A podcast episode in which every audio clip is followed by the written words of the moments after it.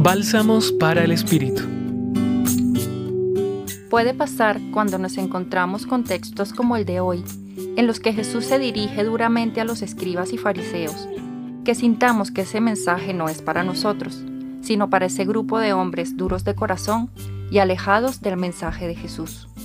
Sin embargo, hacer el ejercicio de dejarnos cuestionar por estas palabras puede ser interesante en tiempos como los nuestros, donde corremos con la tentación de refugiarnos bajo preceptos religiosos y desde allí emitir juicios contra quienes consideramos que no son como nosotros.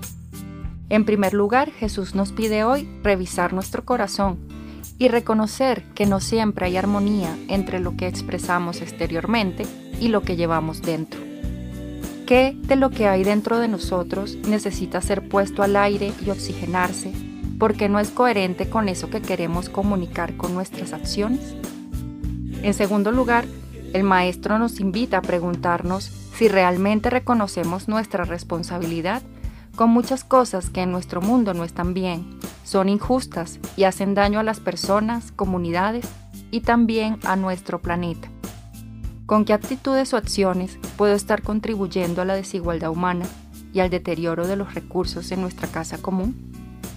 Siempre es momento de revisar, de examinar nuestra vida y reconocer en qué puedo ser mejor, qué cambios necesito implementar para vivir desde la transparencia y la conciencia del impacto de mis acciones, solamente deseando y eligiendo lo que construye y da vida a todos.